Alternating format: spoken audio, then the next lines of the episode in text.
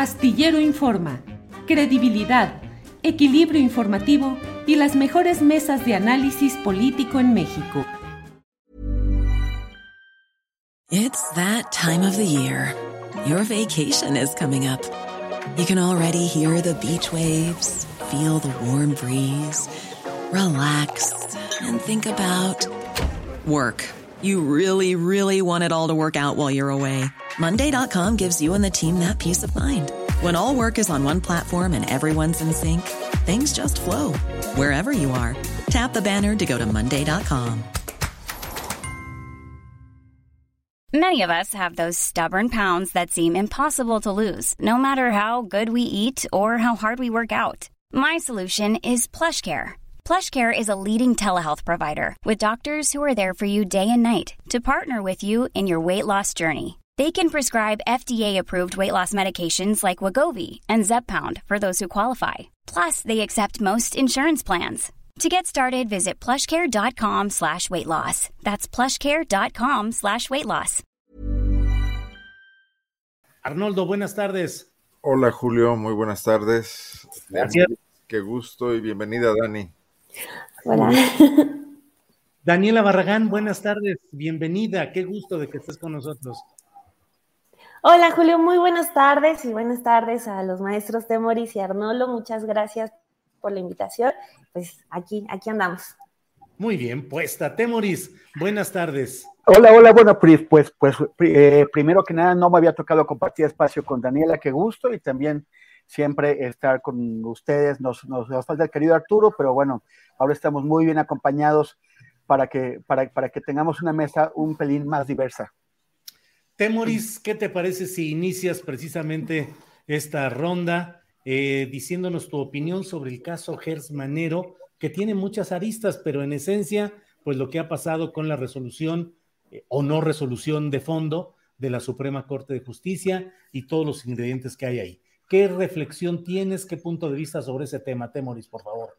Pues si el asunto ya era complicado, lo es más desde que se difundió este, este espionaje, esta grabación en, don, en donde eh, Gers Manero aparece diciéndole a, a, que quien parece ser su mandamás eh, como, como fiscal, que es Juan Ramos, él, eh, aparece diciéndole que, que, que, tienen a cuatro ministros en la bolsa, que, el, el, magistrado oponente Pérez, Pérez Dayan les, les había prometido poner cosas que no puso, y, y, además también queda en cuestión la, la figura del presidente de la, de, de la Corte, Arturo Saldívar. Y, y eso, eh, no, estas, las dudas y, y sospechas graves que, que, genera esta conversación, eh, sobre todo porque es una, es una conversación eh, íntima en donde Gertz y su subordinado no, es, no están escondiendo nada, ¿no? Están, están hablando de la, de, de la Corte no como un poder independiente, no como otro de los, de los, de los tres poderes, sino como eh, una, una, oficina en donde ellos eh, eh, tienen la, las, las, manos metidas. La, uh -huh. la, resolución de Pérez Dayan, que Pérez Dayan quiso hacer un malabarismo, su, su nombre comprometido por, por, esta conversación espiada, uh -huh. Pérez Dayan quiso, quiso hacer un, un, malabarismo que al final no satisfizo, no satisfizo absolutamente a nadie y que, y que todos los ministros, todos sus compañeros lo echaron eh, eh, al piso. Eh, lo, que, lo, que, sos, lo que, digamos, llama la, la, la, atención es que a pesar de que en la discusión de los, de los ministros sobresale que se considera que la, que la señora Alejandra Cuevas fue encarcelada sin el debido proceso, sin respeto a sus garantías, básicamente con marrullerías judiciales, y con, una, y, y con un expediente en el que la jueza eh, de apellido Arrieta metió la mano también.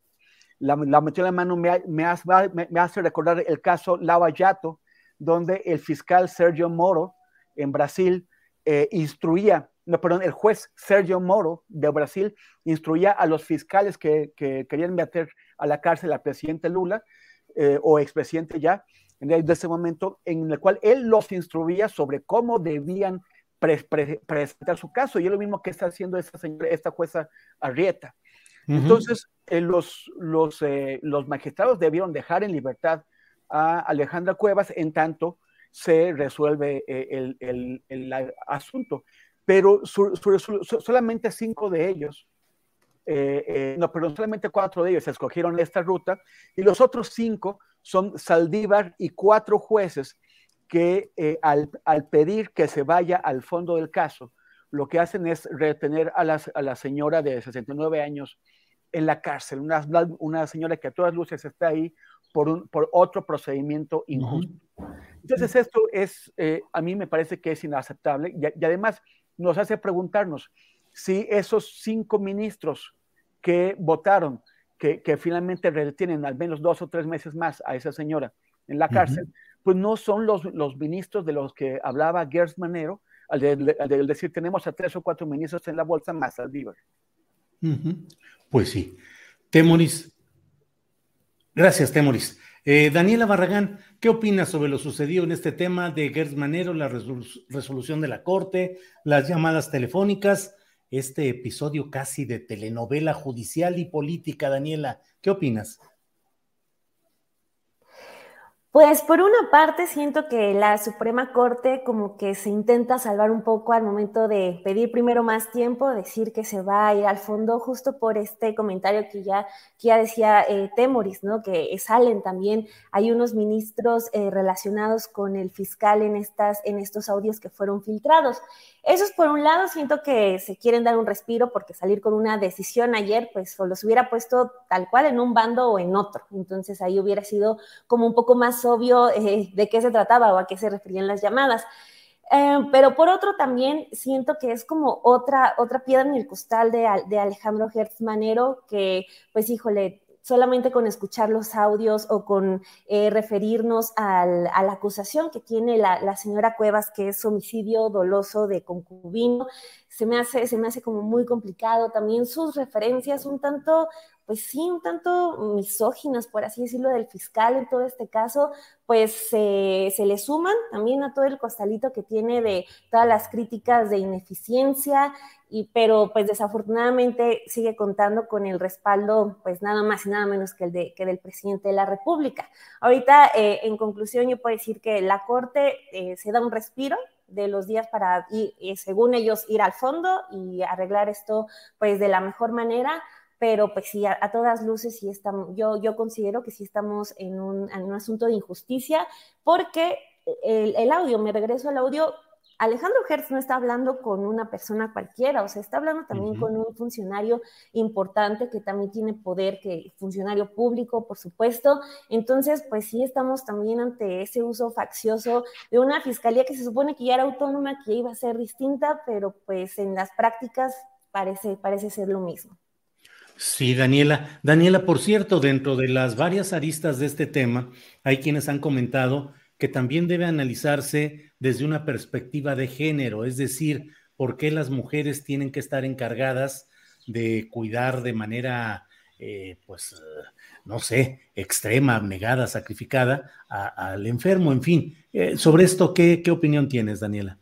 Pues sí, es como esta, esta no, no, sé si es discusión porque pues no, no tendría como por qué estar en discusión el reconocimiento del trabajo de cuidados de las mujeres, ¿no? O sea, que solamente está basado en estereotipos de que las mujeres saben cuidar, de que las mujeres son dóciles y, son dulces y ellas nacieron para ser buenas madres, para ser buenas esposas, eh, etcétera, ¿no? Son, son puros estereotipos y este asunto así, eh, eh, por eso enunciaba esto, hasta la anoté aquí, homicidio doloso de concubino, porque pues no, no, no se les puede acusar a las mujeres de eso, es un trabajo que se hace es un trabajo no reconocido.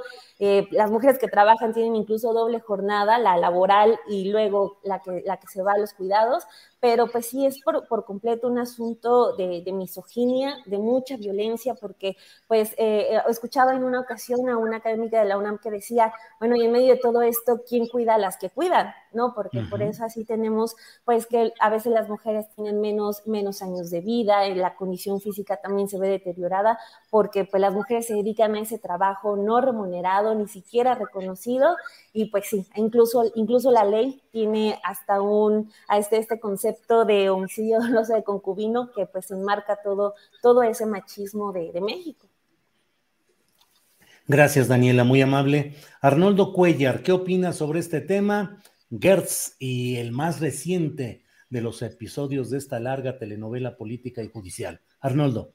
Pues a menudo hemos hablado lo, lamentable que son los parecidos entre la cuarta transformación y lo que pretendía transformar. Y a mí me, este, asunto personal del fiscal Gertz, eh, personal en cuanto a que le ocupa el tiempo valioso que debería tener para otros casos más relevantes y más urgentes en el panorama nacional, y personal también en cuanto al tono con el que asume, y según lo revelan las grabaciones, eh, la militancia en este caso, donde, donde deja de lado la neutralidad y la buena fe del Ministerio Público para, para ir en persecución de una venganza, pues no, no se me alejan mucho, eh, Julio y compañeros de mesa, compañeros de mesa, de lo que denunció Saldívar en relación con el litigio de Felipe Calderón sobre el caso de la guardería ABC. O sea, otra vez un alto cargo de la República y en este caso ya un funcionario de plena autonomía designado por el Senado, eh, también eh, traicionando de esta manera el, ahora sí que las graves y altas responsabilidades que le ha encargado la soberanía de la nación, que es el Senado de la República. Más allá de la cuestión jurídica, a la que no me quisiera adentrar porque no, soy experto en el tema, eh, sí, sí veo que consistentemente la cuarta transformación se agota, se fuga y pierde su impulso ético en medio de todo este tipo de cosas, ¿no? De este tipo de, situaciones que ya son varias y se van sumando y dejan toda la carga sobre un Andrés Manuel López Obrador cada vez más agotado, que se parece gobernar el país sin colaboración de ningún tipo y sin entendimiento de nadie con respecto a lo que él planteó que quería hacer, ¿no? Y que a veces él mismo también deja de lado. Yo recuerdo en relación a lo que, a lo que comentaba Daniela, que una de las primeras impresiones que me dejó eh, López Obrador en relación con su alejamiento de la perspectiva de género, mucho antes de que se conflictuara con las feministas, fue cuando en los inicios de la pandemia habló de que los abuelitos en México, los mayores de edad, estaban muy bien cuidados por sus hijas, de la feminización del cuidado. Yo recuerdo que en aquella ocasión, todavía con gran ingenuidad y confiando en que, en que sí había un intento de transformación, le comenté a la senadora Malú Micher, oye Malú, es que nadie le ha explicado al presidente que este tema de la feminización del cuidado es un estereotipo terrible.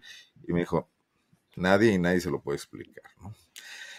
Eh, entonces, sí veo aquí exhibidas muchas de estas situaciones que, van dejándonos en el plano de, una nueva eh, decepción en relación con las posibilidades de transformar este país, no esperanzada en el cambio total y absoluto que es imposible y no existe y no puede ocurrirse en la sociedad, pero sí de un gobierno que mínimamente eh, ofrezca eh, cumplir lo que ofreció y lo que le ganó el voto de los mexicanos y enfocarnos en una ruta que aunque le falte mucho eh, por concretar metas, pudiera ir avanzando en el camino correcto. Creo que no lo estamos, ¿no? Gracias, Arnoldo. Eh, hay un tema que pues ha irrumpido en este momento en el escenario, que es la detención de Jaime Rodríguez Calderón, eh, que fue gobernador de Nuevo León, y, les quiero pedir su opinión. Un personaje como Jaime Rodríguez Calderón, que llegó con la bandera de candidato independiente, con una larga historia como priista, pero que llegó y dijo, yo soy el cambio, yo voy a hacer las cosas distintas, bla, bla, bla, y no sucedió absolutamente nada, sino todo lo contrario, según mi punto de vista, que fue un catálogo el que hizo el Bronco de los peores vicios del estilo tradicional de un mal gobierno. Ahora llega eh, Samuel García, que había impugnado este tema del dinero, los recursos públicos utilizados para que el Bronco consiguiera las firmas para ser candidato presidencial independiente. Y bueno, va al bote, va a la cárcel por lo pronto. No sabemos si de una manera eh, prolongada o solo lo sometan a algunos trámites y luego tenga libertad condicional. No lo sabemos aún. Pero Temoris, ¿qué opinas de todo lo que ha pasado con el Bronco, lo que está pasando con Samuel García y la estampa del Bronco en la cárcel? Pues está, a, mí me parece que, bueno, al, menos es uno de los casos en los que parece que la justicia va a algún lado, eh, tendrá que ser condenado eh, para, que, para, para que para que, em, para que se consolide esto. Pero yo diría que deben estarse preguntando qué van a hacer otros candidatos que también eh, hicieron ese tipo de manipulaciones de, firmas en el mismo proceso. Estoy, estoy, pensando en Margarita Zavala, estoy pensando en, en Ríos Peter, eh, Ríos, Peter, que es ese señor que realmente, o sea, que se cree, se, se autollama jaguar, porque es guerrerense, entonces, y, y los, y para el, jaguar es importante en guerrero, entonces él dice que él, que él, es un jaguar, tiene su movimiento jaguar, y, y en realidad es un jaguar que, que agarra cualquier, ya no hueso, sino cartílago que le avienta, ¿no? Este, ha, querido ser candidato a todo, no, no se la dan, quiso ser candidato presidencial. En las elecciones del año pasado lo vimos aquí en la, en la alcaldía Cuauhtémoc eh, como, como candidato a, diputado local por uno de los partidos que, que, que, que no iban a ir a ningún lado, ¿no? agarró y luego lo vimos como asociado de Alejandro Gersmanero y, y, de, y de, y de el, gobernador Barbosa en el intento de apoderarse de la Universidad de las Américas Puebla. Entonces, sí, fue rector formalmente efímero, pero estuvo ahí sentado en la rectoría de la Universidad de las Américas Puebla. Por un, por un ratitito. Entonces, este, yo, yo creo que hay también falsificación de firmas en otros niveles, o sea, no solamente en, candidaturas presidenciales. Entonces, creo que em, sí se, se, tiene también que avanzar por ahí y, y, me parece un buen precedente, un buen precedente, este, siempre y cuando, como decía, se consolide y no quede como tantos otros casos en que detienen a gente y después por una mala integración del expediente o algún otro tipo de, de marrullería, eh, terminan liberándolos y, libres ya de, todo proceso. Bien, Temoris, gracias. Daniela Barragán, tu opinión sobre este tema que como digo, pues tiene muchas aristas. El propio Bronco por sí mismo es un personaje, es una estampita básica en la historia del cinismo y de la picardía mexicana y luego ahora Samuel García y todo lo que está sucediendo en Nuevo León. ¿Qué opinas, Daniela? Pues primero que, se cae ya como toda esa idea de, lo avanzado que era tener candidaturas independientes, o sea, creo que ya en México, pues sí, nos tenemos que poner en ceros en ese supuesto avance de decir, bueno, la recolección de firmas, esto otro, pues no, no se avanzó. Incluso, pues lo que podríamos recordar, ¿no? Era un señor, es un señor que en un debate presidencial pues proponía cortarle las manos a, los rateros, ¿no? O sea, de ese nivel estamos hablando de quien fuera eh, el tan aplaudido primer eh, gobernador independiente, pues que que resultó siendo lo mismo. Eh, sí, sí, también claro que hay que enlistar los otros casos y el de Margarita Zavala sí es el que también más, más, se me viene a la memoria porque también hubo muchas, muchas, este, muchos señalamientos de cosas que no habían estado bien en la recolección de firma. Entonces yo creo que ahí pues nos ponemos otra vez, otra vez en ceros, eh, no, no se avanzó y es una desgracia porque pues sí es, sí es una herramienta que en algún momento puede ser eh, pues podría ser interesante y necesaria, sobre todo, sobre todo necesaria.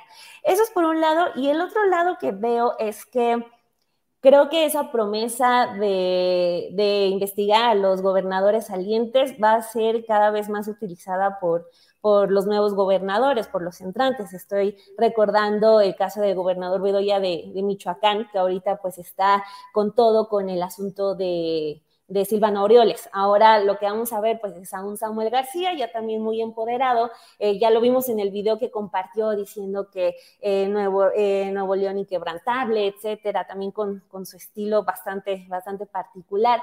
Entonces, pues vamos a ver, quizá emociona un poco ver a ese tipo de personajes que fueron pues un tanto nefastos y sobre todo corruptos, corruptos incluso en la manera de llegar a ser candidatos, como ahorita en el caso de, de las broncofirmas, pero pues sí vamos a estar viendo cómo los gobernadores actuales se van a estar queriendo sumar todo, todo lo que sea con los, con los exgobernadores. Y pues sí, ya lo, lo que sigue es ver las encuestas de, popularidad, a ver cómo empiezan a colocar a Samuel García, que sabe, él, él sabe la manera de, poder pues eh, apropiarse de, de, todo lo que ocurra y utilizarlo como capital político. Entonces, pues creo que va a ser un arma, un arma de doble filo de, o sea, de, pues sí, poder acceder a un tanto de justicia para este tipo de, personajes que de por sí México ya tiene varias generaciones de, de, exgobernadores terribles, como la de los, los Duartes, por ejemplo, que de esa, de esa generación salieron varios muy, muy, muy personajes terribles, pero ahora tenemos otros, entonces pues a los, a los gobernadores que están ahorita en funciones, pues los vamos a ver yo creo que muy, muy, muy infladitos. Y ni modo. Ahí vamos ahora a un Samuel García que ya va a estar eh, sosteniendo la, bandera del, del, combate a la corrupción. Sí, sí, Daniel. Además, hoy lo vi en la estampa que salió con, con una vestimenta así como detective, eh, así de, de, fiscal, así, eh, aparentando la misma ropa del propio fiscal Gers Manero. Gracias, Daniela.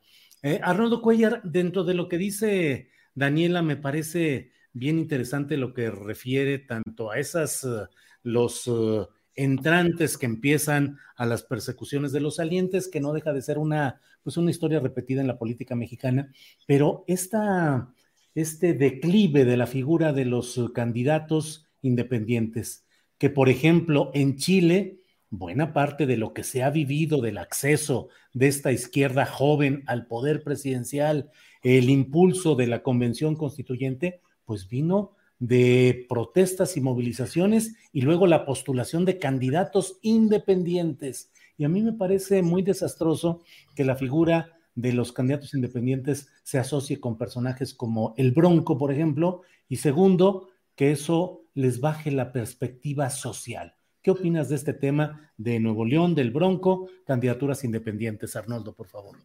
Primero que nada, y con respecto a esto que dice Dani de los gobernadores que persiguen a sus antecesores, déjame decirles que, no mencionen la soga en casa del ahorcado, porque eso ocurre cuando hay alternancia. En Guanajuato tenemos 30 años de PAN y aquí ni de lejos se ve la posibilidad de que un gobernador que, que mira que sobran las causas pudiese ser sometido a un proceso.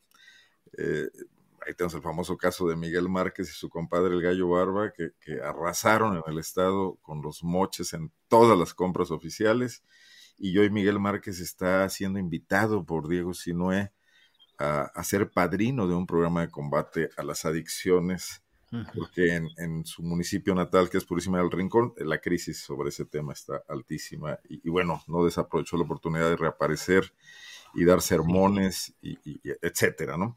Pero mira, yo creo que aquí hay varios fracasos y, todos muy predecibles, eh, no deberían de sorprendernos. La figura de las candidaturas independientes, legislada por nuestros partidos políticos tradicionales, no es más que un parche y, premia en realidad el transfugismo de los partidos y apela a lo mismo que es la política hecha con dinero, dinero que nunca sabemos su proveniencia. Hay un fracaso fundamental del INE, porque hubiera sido muy eh, interesante y muy aleccionador que no se permitiera la candidatura del Bronco al habérsele detectado las eh, anomalías en la recolección de firmas en su momento y no venir a enterarnos de esto tres años después, ¿no? Eh, entonces no, no hay manera, pareciera ser, de una fiscalización oportuna del recurso público en las campañas electorales, ni de los independientes ni de los partidos. Eh, en tercer lugar, y esto me parece muy relevante, hay un fracaso aquí de las soluciones políticas que el empresariado de Nuevo León ha venido implementando, instrumentando para resolver sus litigios con los diversos partidos políticos, porque el Bronco no hubiera sido un candidato viable si no recibe eh, una bendición empresarial, lo mismo que ocurrió con Samuel. No sé si aquí también haya eh, el castigo al, al, haber traicionado algunos acuerdos o alianzas en ese sentido. Y en cuanto a que Samuel pueda ir construyendo una figura nacional con esto, bueno, pues eh, me parece que es anecdótico, que no, no creo que esto le vaya a dar. Tendría que seguirse con otros blancos quizás de la misma magnitud. Eh, creo que esto va a pasar relativamente rápido. Sí veo un oportunismo, pero creo que en relación, eh, el otro nombre, en relación con esto, el otro nombre de Samuel García es el oportunismo, ¿no? Sí, gracias, Arnoldo.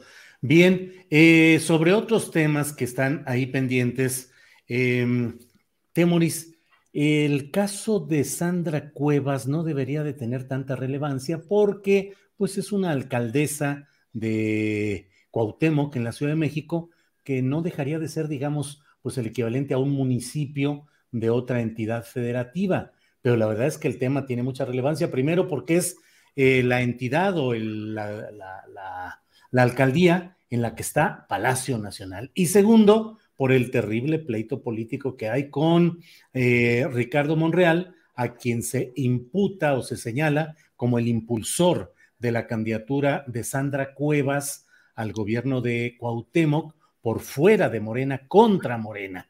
¿Qué lectura tienes de lo que está sucediendo con Sandra Cuevas, a quien una jueza de control ha ordenado que se le retire durante dos meses de su cargo como alcaldesa en medio de otras medidas cautelares? ¿Cómo ves toda esta historia, Temoris? Sí, o sea, es que sí hay, varios elementos que es lo que la, hacen destacar, ¿no? Eh, sí, o sea, Cuauhtémoc pues es el centro político del país. Ahí están los, los tres poderes de la, de la, nación y, hay, además también hay numerosas empresas y hay, bueno, hay una actividad aquí que es muy importante a nivel de, del país. Después el, el, pleito con Monreal. Eh, también el hecho de que eh, Sandra Cuevas pertenece a esta organización de, de alcaldes de, de, oposición que inmediatamente, eh, de, manera automática, sin revisar cuáles son los cargos, o sea, sin ponerse a pensar si los si, si, existen o no motivos para, para, procesar a, esa señora, asumen que es un movimiento político, un, golpe político, y la, y la arropan, entonces ellos mismos le dan, magnifican el caso, y también porque la propia Sandra Cuevas es un personaje al, que no conocíamos hace, un año, no, no, no teníamos idea de, de, quién era, pero ella, eh, aprovechando la coyuntura política, eh, pues ella eh, se, se, lanza directamente al estrellato. O sea, ella confunde la alcaldía Cuauhtémoc con, eh, con, con, con, el Palacio Chino de Hollywood. Y, y e, ella no, no parece que ella quisiera o entienda que es alcaldesa, sino ella se cree más bien estrella de cine. Así lo ha hecho con, su, con sus alfombras rojas y, y, y la, la, ostentación de, de, de, sus lujos. Pero pues la verdad es que eh, por lo que se ve, el talento no le da ni para, ni para ser actriz, ni para ser alcaldesa, ni para ser actriz. El, el, tema es que ella sí cree, sí actúa con la prepotencia de una diva del, cine. Eh, hay numerosos casos en, donde vecinos, residentes de la, de la Cuauhtémoc, algunos eh, en, en, un plan más tranquilo, otros para protestar, han sido arrollados por, por su prepotencia, empleados, servidores públicos, que son también objeto de su prepotencia y de la, y de, la de, sus subordinados.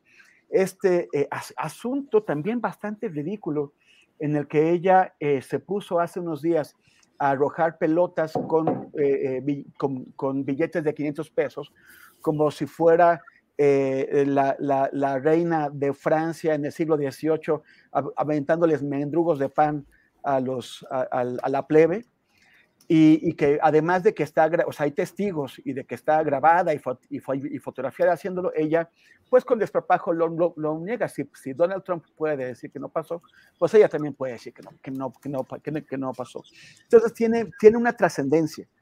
Y, y yo, yo, creo que sí, además parece, o sea, hay una pugna que es la que está en el fondo, que es por eh, lo que está ocurriendo en, el primer cuadro del centro histórico con el tema de los ambulantes. Eso es una mina de oro. Estar, eh, asociarse o no con las mafias, no solamente eh, es, un, es un problema en, términos de, violencia, porque esto genera reacciones muy agresivas en donde pierde la vida gente, sino además que es, hay una circulación de dinero enorme. Entonces ella, aunque esto en principio, eh, de, acuerdo con las disposiciones de la ciudad, el primer cuadro es una, están en, eh, le corresponde al, al, gobierno central de la, de la, ciudad, ella ha querido arrebatarlo, ya ha querido arrebatarlo de varias formas, entre ellas intimidando y agrediendo a los servidores públicos, que es lo que pasó con él, con, con esos policías. Puede ser, no podemos descartar que sí haya una intención de aprovechar este descuido, este problema, este error de ella políticamente.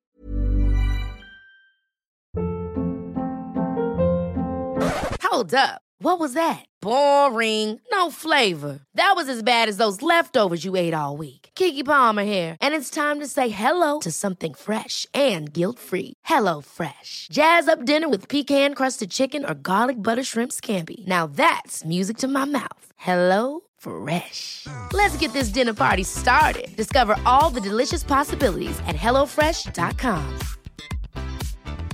Hiring for your small business? If you're not looking for professionals on LinkedIn, you're looking in the wrong place. That's like looking for your car keys in a fish tank. LinkedIn helps you hire professionals you can't find anywhere else, even those who aren't actively searching for a new job but might be open to the perfect role. In a given month, over 70% of LinkedIn users don't even visit other leading job sites. So start looking in the right place. With LinkedIn, you can hire professionals like a professional. Post your free job on linkedin.com slash achieve today. Pero yo también creo que eh, los servidores públicos tienen derechos. Y, y, y, si los alcaldes que están ahora arropando automáticamente a Sandra Cuevas se preocuparan en general por la ciudadanía y por los servidores públicos, también se, se interesarían por asegurarse de que esos dos policías que fueron víctimas de agresiones de, de parte de Sandra Cuevas y de sus subordinados, pues eh, vieran que sus, que sus derechos son respetados, que hay, que hay justicia. Bien, Temoris, gracias. Eh, Daniela, sobre este mismo tema, ¿qué opinas? Sandra Cuevas, Alcaldía Cuauhtémoc, Ricardo Monreal, distanciamiento con Palacio Nacional, de todo hay en este, iba a decir queso oaxaqueño, pero no, serán debe ser algún platillo típico zacatecano. Daniela, ¿qué opinas?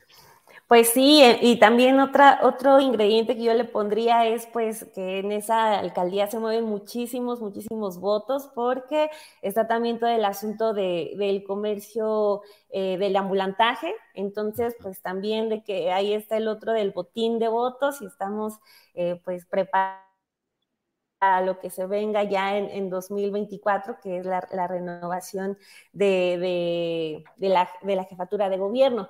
Entonces, pues claro que todo mundo, todo mundo quiere la Cuauhtémoc, en específico de Sandra Cuevas, yo también lo que, lo que he estado pensando es que se me hace como muy poco tiempo el que tiene ella como para la cantidad de, cosas de las que se le han acusado, ¿no? O sea, lo último fue lo de, lo de las pelotas con dinero pegado, pero también otra cosa que quiso hacer que fue que regalar cambios de looks a, mujeres víctimas de violencia, regalarles cambios de looks pensando en que eso les iba a poder solucionar eh, sus daños, o pues también eh, todos, todos sus videos, la revista que se hizo para salir ella en portada, o sea, es mucho, es mucho, digamos que no, no está dentro de sus intereses tener bajo perfil. Yo no me esperaba esta separación de, del cargo, a mí en lo personal sí me sorprendió, digo, es hasta, hasta el próximo jueves que se reanuda la audiencia, pero sí se me hace excesivo la cantidad de de escándalos que, la mujer ha protagonizado.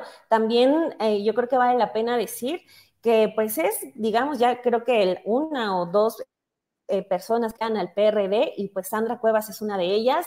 Este PRD que está prácticamente solo porque ni PAN, ni el PRI, ni Claudia X González, ni Gustavo de Hoyos han salido a apoyar a una candidata que llegó por, por la alianza del Va por México. Entonces ahorita el PRD está por completo solo, en las conferencias de prensa incluso nomás está Sandra Cuevas y atrás de ella Jesús Zambrano porque pues la alianza a pesar de que se dice que están van juntos y que por el bien de México, pues al momento de defender a esa a esa, a esa funcionaria que salió de la alianza, pues han, han guardado bastante silencio, no, no se han querido meter. Tampoco hemos visto ahí el, respaldo de Monreal. Vamos a ver cómo se libra, se libra esa batalla, pero pues sí, sí la, veo sola, pero también con el ánimo de querer sacar, eh, pues sí, su raja política de todo, de cualquier cosa, incluso pues hasta eso que está acusando a, la jefa de gobierno de, persecución política y la ha acusado ya hasta tres veces. Entonces, pues vamos, vamos a ver qué es lo que ocurre, pero sí creo que es como también ya el, reflejo de ese, de lo que queda del, del PRD al ser Sandra Cuevas, pues candidata, justo una candidata que ganó por el PRD. Gracias, Daniela. Arnoldo, pues eh, son muchos los temas. Esta alcaldesa Sandra Cuevas inició, por ejemplo, proponiendo que se hiciera un corredor turístico tecnológico en la zona rosa. O sea, siempre con ideas. Eh, eh, su llegada a la alcaldía fue soltando palomas blancas y con un festival enorme, siempre con una vestimenta alfombra roja. Sí, sí, con alfombra roja.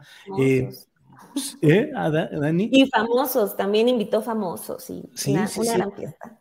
Sí, sí, sí. Entonces, eh, ¿Qué será? ¿Qué, estamos, ¿Qué estaremos viendo, Arnoldo Cuellar? Ajuste de cuentas, cobro de cuentas políticas en una ciudad donde nueve de 16 alcaldías fueron ganadas por la oposición, entre ellas la de Cuauhtémoc. un ajuste de cuentas más con eh, Ricardo Monreal, a quien la última vez que salió a defender a alguien de su equipo fue al señor del Río Virgen en Veracruz, encarcelado, y por poco y le toca a Monreal que lo quitaran de la coordinación de senadores de Morena. En fin, ¿cómo ves todo esto, Arnoldo? Bueno, pues es que la 4T sí parece teatro isabelino. Eh, hay muchas venganzas aquí, muchos apuñalamientos en los pasillos. Mira, eh, bueno, veo varias cosas. Desde luego hay, ajustes de cuentas que sí provienen de, traiciones internas, pero también veo la perspectiva a futuro. También está lo que viene, la elección presidencial, la elección de jefe de gobierno. Ahora, me llaman la atención varias cosas. Una de ellas, yo conozco a muchos eh, politólogos, políticos, que hablan mucho de, la capacidad estratégica de Ricardo Monreal, de, su capacidad de visión, de, cómo puede encontrar una manera de sobrevivir políticamente cada vez que se encuentra en problemas. Pero esta vez no la veo, no la veo en la elección de esta eh, candidata ganadora en la alcaldía Cuauhtémoc, porque ella se ha metido en tal cantidad de problemas que esto que decía eh, Daniela, nadie, la han dejado sola, en el propio Monreal no, se, le ha vuelto costoso salir a defenderla. Sí también considero que, puede ser un poco riesgoso, lamentable, eh, y que bueno, es pan de cada día, ¿no? Pero no, no por eso debemos dejar de observarlo, involucrar a la justicia en temas de ajustes de cuenta políticos.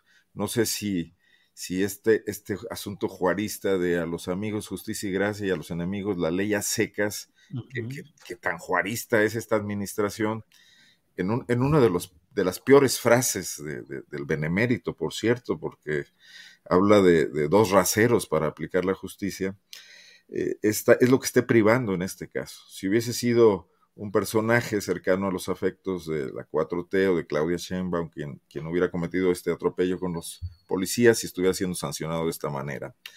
Pero nos habla de cómo se van a venir las cosas en los próximos meses y, y la combinación explosiva que hay de políticos inestables, ocurrentes, con más ocurrencias que ideas, y de esta vena isabelina, que, como mencionaba hace rato, de, de vendetas eh, que tampoco nos augura una un panorama transparente frente a lo que se viene. Y ya no me refiero únicamente a, la polarización entre eh, los amblistas y, sus contrarios, sino al interior de la propia eh, movimiento de la Cuarta Transformación, Julio.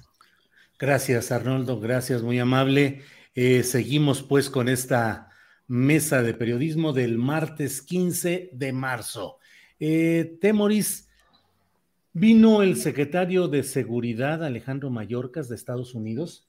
Se reunió con el presidente López Obrador y con varios de sus colaboradores durante unas dos horas. Y antes de que él llegara, se produjeron episodios muy violentos en Nuevo Laredo, Tamaulipas, y en Colima, en la ciudad capital, eh, donde detuvieron a jefes de los grupos eh, conocidos que manejan este tipo de negocios oscuros. Eh, hablaron sobre el plan migratorio, eso fue lo que más eh, le dieron relevancia, pero pareciera, no sé qué opines, Temoris, que pues pareciera que hubo una, especie de entrega de esos eh, líderes de grupos criminales a la llegada del eh, secretario de Seguridad, uno de ellos, el más relevante de la familia Treviño de Nuevo Laredo, ya fue entregado a Estados Unidos diciendo que no es que hubiera una deportación, es que él, este señor Treviño, eh, tiene nacionalidad estadounidense y pues se le entregó allá. Yo no sé algún abogado que nos diría si primero estadounidense o mexicano debería haber sido sometido a juicio, a proceso en México, que hubiera purgado sus condenas en México y luego hubiera sido eh, extraditado, pero aquí nos dicen, no, no lo extraditamos, simplemente lo entregamos porque es ciudadano estadounidense. Bueno, eh, Temoris, ¿qué opinas de todo este enredo de esto que ahora se llama el entendimiento bicentenario. Bueno, primero, un comentario sobre, sobre el tema anterior. Me, quedé pensando que, que, bueno, o sea, ya que e, ella es alcaldesa de, que Sandra Cuevas es alcaldesa de, de Cuauhtémoc y aquí están todos los teatros importantes y, grandes, eh, y, si pues también toman en cuenta sus, sus aspiraciones, su, las dimensiones de su ego, pues ella querría ser reconocida como Sandra la diva o Sandra la grande. Pero, pero si pierde la alcaldía por esto, pues ganará el, el Oscar a la brevedad encima del ladrillo. Y pues más bien la, la, llamaremos Sandra la breve.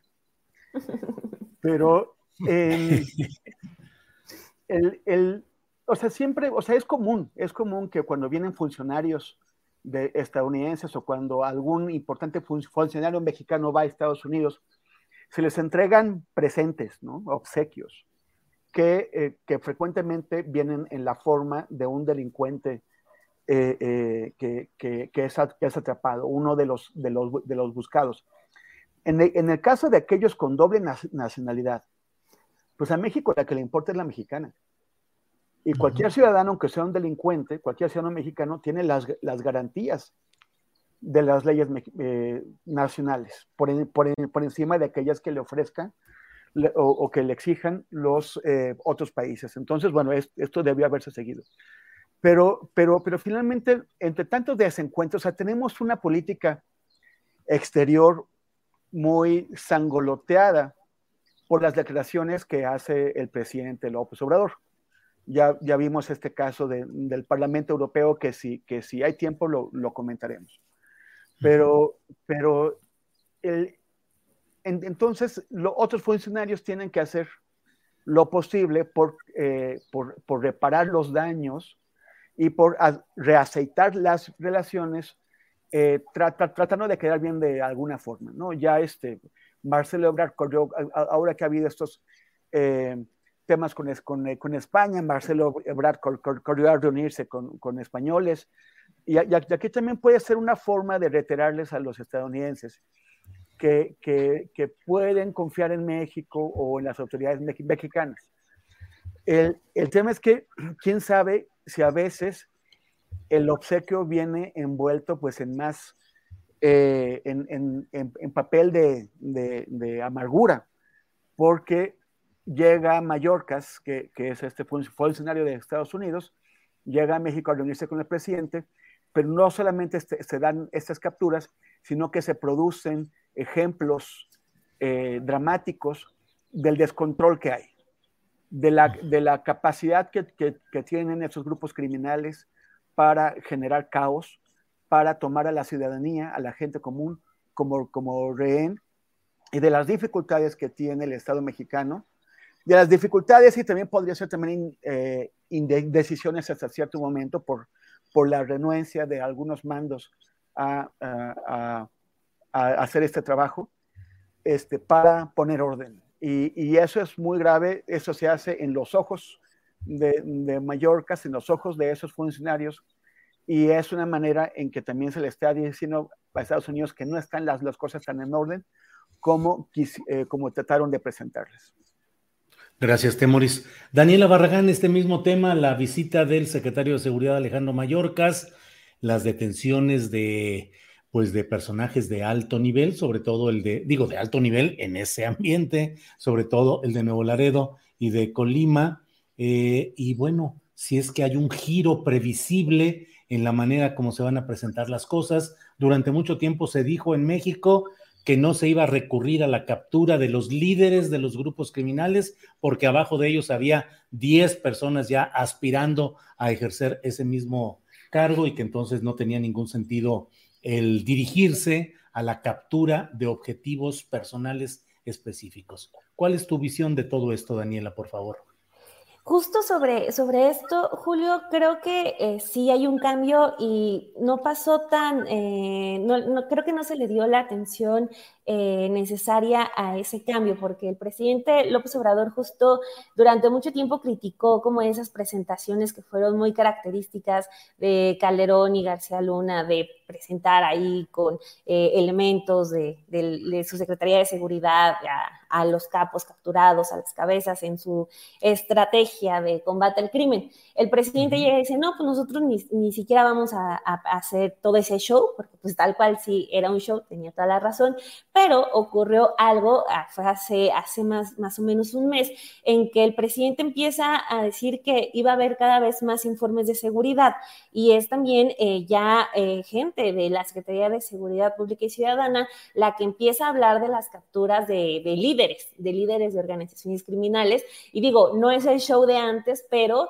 sí ya eh, desde hace más o menos un mes empezó a hablar un poco más, eh, a darles más relevancia, a presumir, quizá me atrevo a decir, esta, la captura de, de estos personajes. Y lo estamos viendo en la mañanera, es más o menos como una vez al mes, cosa que no se hacía tan solo ni el año pasado se hacía, entonces es cosa, una, una situación bastante nueva. Eso eh, eh, lo veo, sí creo que hay un cambio, lo que también estaba leyendo por la mañana es que ya es la cuarta visita de, de, Mallorca aquí a México. Em, me, me voy también a otro punto, porque hay una cosa que sí sí me gusta como reconocerle al presidente López Obrador, quizá no en las formas, pero en el fondo, al momento de decir, o sea, sí vamos a tener bien la relación, pero no, ya no va a ser como antes. Y es que justo al momento de decir que ya no va a ser como antes, pues no es como sumarle más aplausos al presidente López Obrador, ni siquiera lo necesita, pero pues pensar que la, que la relación de seguridad México-Estados Unidos estaba mejor antes es pues referirnos a, García Luna, sin lugar a dudas. Entonces, digamos, esa relación, eh, pues no, no se, no se extraña yo creo que el presidente hace bien al momento de sí poner como un alto en, en cómo se estaba haciendo la relación tradicionalmente entre México y Estados Unidos, que es eh, bastante complicada, y pues, pero pues también siento que es muy complicado que no pueda ceder, como por ejemplo en, estos, en estas estrategias de presumir las capturas de, de las cabezas de, de los líderes delictivos. Por otro lado está lo que está eh, la cuestión interna en México, que sí, o sea, eh, el día de ayer iniciamos con las imágenes de Colima y Tamaulipas, que son desastrosas, que son alarmantes y que sí, a eso sí se le tiene que estar dando muchísimo más atención y creo que, que tampoco ni presidencia ni medios de comunicación estamos, estamos haciendo eso porque lo que ocurrió fue bastante grave y nos distraemos con, con, otro, con otras situaciones y la seguridad sí está pasando por una gran, gran crisis. Gracias, Daniela. Eh, Arnoldo Cuellar, sobre este tema, la visita del secretario de Seguridad y el eventual cambio, el giro en objetivos o formas del combate al crimen organizado en México, creo yo, de la mano de Estados Unidos. Pero, ¿qué opinas tú, Arnoldo? Bueno, pues si no estaba dando resultado lo que teníamos, yo creo que sí vale la pena ensayar otro tipo de, de, de, de estrategias. Y el combate a estos grupos que son más, más que simples traficantes de drogas, que son grandes organizaciones terroristas, pues tiene que ser global, porque además interactúan en, varios países. Y yo creo que no, eh, muchas veces se ha dicho que los norteamericanos no hacen lo suficiente en su propio territorio con, con estos grupos que exportan muchísimas eh, sustancias ilegales, ¿no? Y que de ahí obtienen grandes recursos y también de ahí se, se sus eh, pertrechos armamentísticos.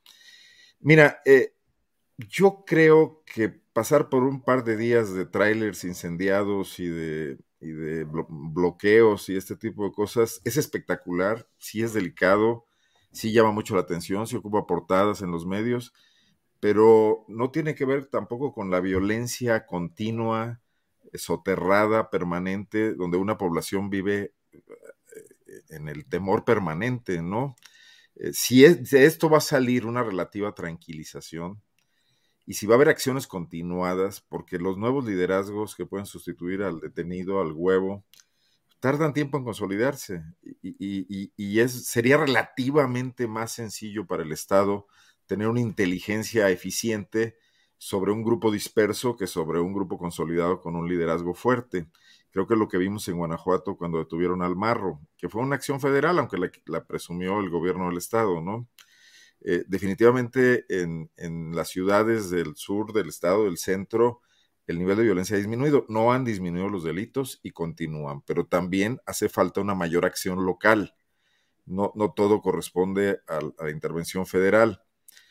Eh, yo no soy crítico de lo que está pasando, creo que es mucho mejor lo que pasó en Tamaulipas ahora que lo que ocurrió con Ovidio, ¿no? Una acción fallida, eh, un grupo que se impuso al Estado, que mostró que había territorios en los que el Estado no podía eh, intervenir ni hacer valer el Estado de Derecho. Independientemente de lo que pasó, este soltarlo vía la fórmula de la extradición, porque es ciudadano norteamericano, para simular que no es una deportación, pues bueno, eh, creo que preferimos verlo juzgado allá que acá, ¿no? Ante también los, los graves agujeros de nuestro sistema de justicia. Eh, yo creo que aquí los norteamericanos, que son administraciones distintas, las que le tocan a López Obrador, que la que tocaron anterior sección, también ellos nos van, eh, van jugando a, la coyuntura. Y es una relación, como, como dijo Dani, complicada, complicada para ambas partes. Claro, eh, nosotros somos el Estado en desventaja, pues, ¿no? Y eso hace que para los, para los estadistas mexicanos todavía sea el asunto doblemente complicado. Pero creo que esto continuará así, no tiene una salida fácil porque el narcotráfico no va a acabarse mañana, ni el gran recurso que tiene a su disposición. Y bueno, López Obrador podría coronar muy bien eh, este trabajo eh, deteniendo al Mencho, que creo que sería la pieza clave que podría resolver muchos problemas en muchos estados del país también. ¿no? Así es. Arnoldo, gracias. Eh, son las 2 de la tarde con 51 minutos. Invito a quienes nos siguen en este programa para que por ahí de las 3 de la tarde tenemos concertada una cita, una entrevista con Olga Gornat, la escritora argentina, eh, a partir de cuyo libro eh, está una serie en Televisa que ha causado mucha polémica. Ha dicho el productor Juan Osorio que no se van a meter asuntos relacionados con el narcotráfico, que es uno de los puntos eh, relevantes del libro que escribió Olga Gornat. Vamos a platicar con ella después de esta mesa. Así es que, pues estamos, ¿qué les parece si entramos a esta sección eh, de los postrecitos? Tendremos dos, tres minutos cada quien para cualquier tema, asunto que ustedes quieran comentar. Temoris, por favor, el postrecito, por favor. Pues ese es un postrecito europarlamentario. Ándale, a ver, o sea, O sea, imagínense todos los postres eh, que, que, conocen europeos, pues así vamos a tratar de. No, no, no tendría que ser un mega, mega chef y definitivamente no lo soy. No, tiene, que ver con, o sea, por un lado, ya, ya, ya, hemos comentado, no aquí, pero en otros momentos, el, el, la, la, respuesta que hizo el presidente López Obrador a, cosa que, al, al, Parlamento Europeo, que fue, híjole, o sea, eh, es, es, tan inverosímil, o sea, es tan impropia de un jefe de Estado, que muchos no podíamos creer, o sea, muchos intentamos verificar que efectivamente no fuera un fake, sino que además algunas figuras del, de, la, de la 4T como la empresaria Patricia Armendáriz y alguien tan rudo como Gerardo Fernández Noroña, hasta Noroña le pareció que era excesivamente rudo y lo, y lo criticó.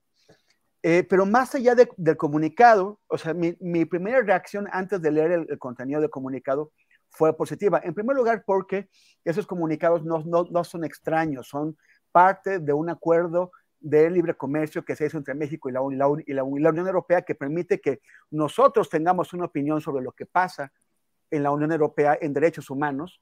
Tenemos el derecho, no lo, no lo ejercemos, México nunca lo ha, lo ha hecho, pero está, está establecido en el acuerdo y al mismo tiempo ellos pueden pronunciarse sobre cosas que pasan en México. Entonces, más allá de que, de, que sea una intervención a la, soberanía o no, hubo muchos que en el pasado no, no les pareció mal, de hecho, de hecho aplaudieron. Otros comunicados iguales del Parlamento Europeo, como el que, se, el que se hizo sobre Ayotzinapa, o, o, el que se hizo sobre los, los, feminicidios en la época de Calderón, pero este, ahora sí les parece que es inaceptable para la soberanía. El problema está cuando ves, o sea, a mí me pareció bien que el Parlamento Europeo se interesara por un, asunto que no está siendo atendido, que es el de los asesinatos de periodistas. El problema está cuando entras un poquito al fondo de qué es lo que están haciendo, porque el, comunicado es raro, entra en cosas que no tienen que ver.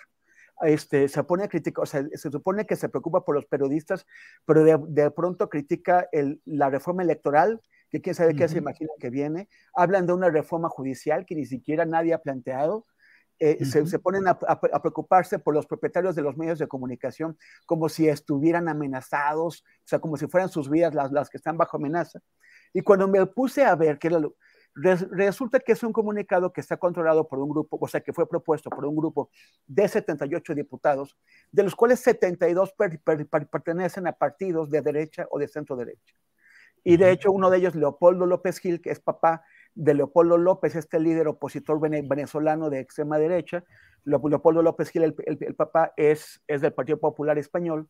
y él incluso, o sea, lo, lo, está utilizando. Lo, Dijo que México había, se había triplicado el número de, de, asesinatos, lo cual ni siquiera la oposición en México lo dice. O sea, eso es un invento de él, es una mentira.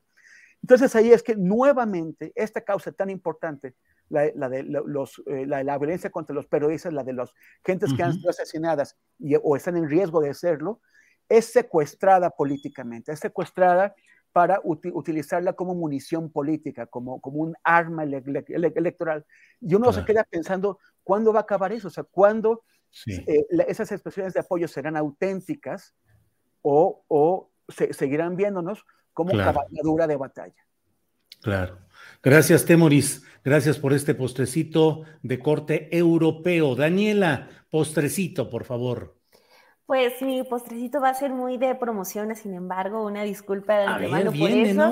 Pero eh, justo que estamos hablando del tema de la fiscalía, hoy mi compañera Romina Gándara presentó un reportaje con datos sobre el resultado de esta, de esta gestión de Alejandro Hertz Manero. Y les doy solo un dato para que, para que puedan ir a leerlo porque, o sea, ella se, metió a revisar eh, qué pasaba con las carpetas del nuevo sistema que la Fiscalía dio por concluidas y encontró que el 62.3%, aquí lo estoy leyendo, la Fiscalía determinó el no ejercicio penal, es decir, no actuó, y, no actuó y desistió de los casos. Entonces, al momento de hablar de la Fiscalía, qué mejor para tener casos, porque pues justo la situación de la que hablábamos al inicio con, con Alejandro Hertz, pues está, no sé si insostenible, pero sí ya muy, muy desesperante, porque nomás ahí no pasa nada.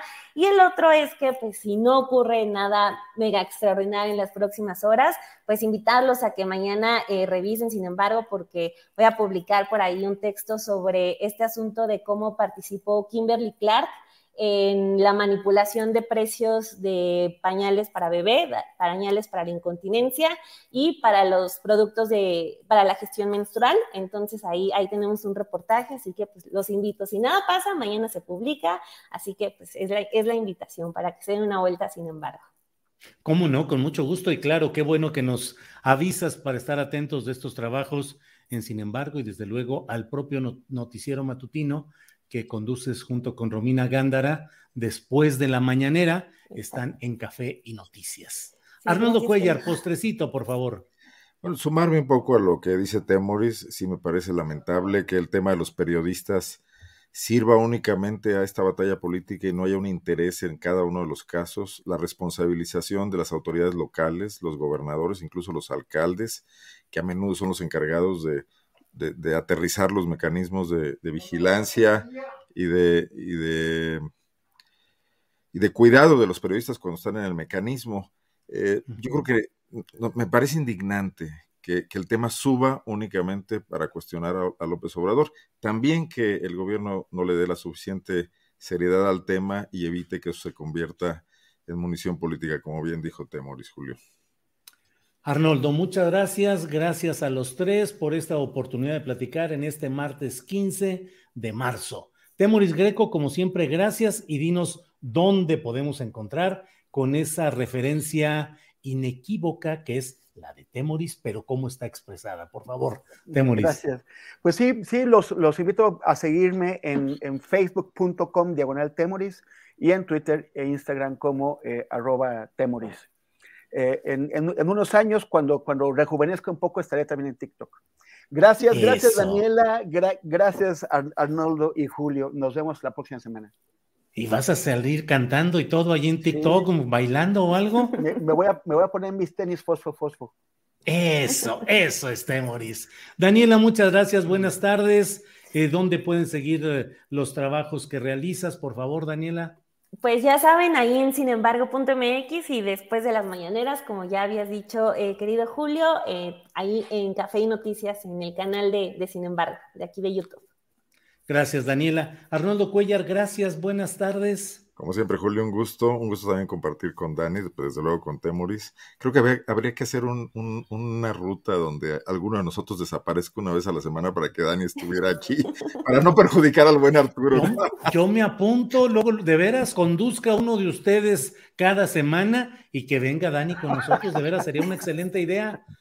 No, hombre, muchas gracias. ¿Eh? yo, me acomodo, Yo me acomodo a cualquier fórmula que, que, se, establezca. Órale, muchas gracias a todos. y bueno, pues nos vemos. Eh, gracias y nos vemos la próxima semana. Hasta luego, Temoris Arnoldo. Hasta luego. Gracias. Hasta luego. Gracias. Ever catch yourself eating the same flavorless dinner three days in a row? Dreaming of something better? Well, HelloFresh is your guilt-free dream come true, baby. It's me, Kiki Palmer. Let's wake up those taste buds with hot, juicy pecan-crusted chicken or garlic butter shrimp scampi. Mm. Hello Fresh. Stop dreaming of all the delicious possibilities and dig in at HelloFresh.com. Let's get this dinner party started. En Sherwin Williams somos tu compa, tu pana, tu socio, pero sobre todo somos tu aliado, con más de 6.000 representantes para atenderte en tu idioma y beneficios para contratistas que encontrarás en aliadopro.com. En Sherwin Williams somos el aliado del PRO. Para que te enteres del próximo noticiero, suscríbete y dale follow en Apple, Spotify, Amazon Music, Google o donde sea que escuches podcast te invitamos a visitar nuestra página julioastillero.com.